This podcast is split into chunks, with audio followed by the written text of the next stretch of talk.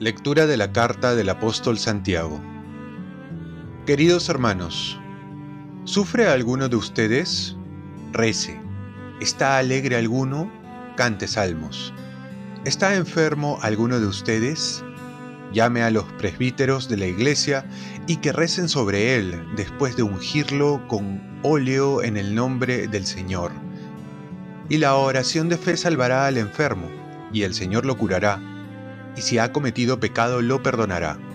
Así pues, confiesen sus pecados unos a otros, y recen unos por otros, y se sanarán. Mucho puede hacer la oración intensa del justo.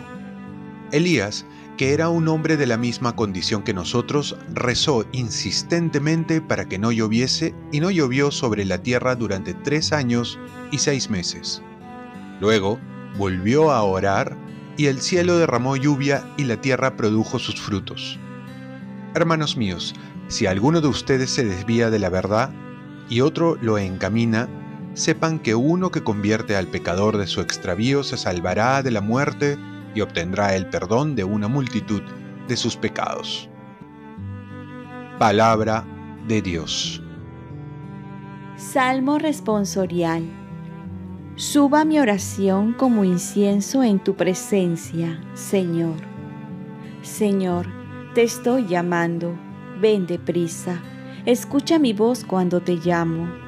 Suba mi oración como incienso en tu presencia, el alzar de mis manos como ofrenda de la tarde.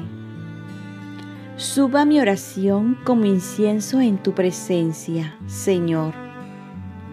Coloca, Señor, una guardia en mi boca un centinela a la puerta de mis labios.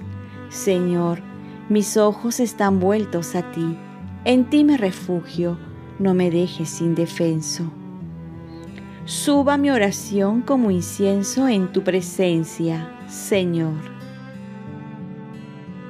Lectura del Santo Evangelio según San Marcos. En aquel tiempo, le acercaban a Jesús niños para que los tocara, pero los discípulos los regañaban.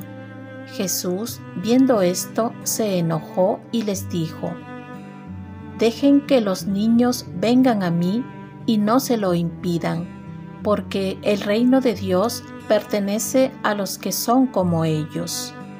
En verdad les digo, el que no reciba el reino de Dios como un niño no entrará en él.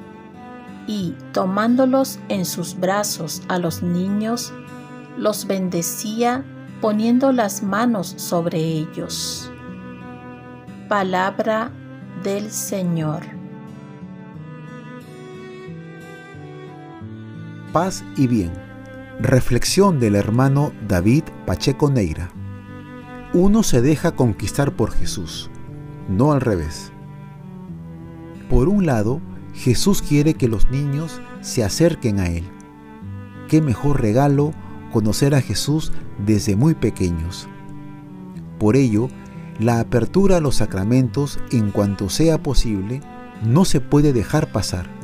Gozar de la vida en gracia es lo mejor que los padres pueden hacer por sus hijos ponerlos bajo el amparo de Dios y formarlos en la fe.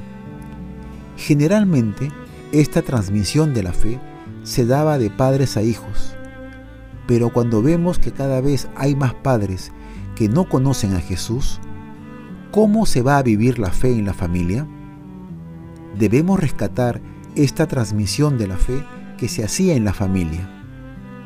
Por otro lado, vemos que Jesús nos invita a tomar la actitud de niños, no para que seamos aniñados o infantiles, sino porque ellos tienen las características del asombro y de la gratuidad, no como los adultos que piensan que tienen que dar primero para que Dios les dé.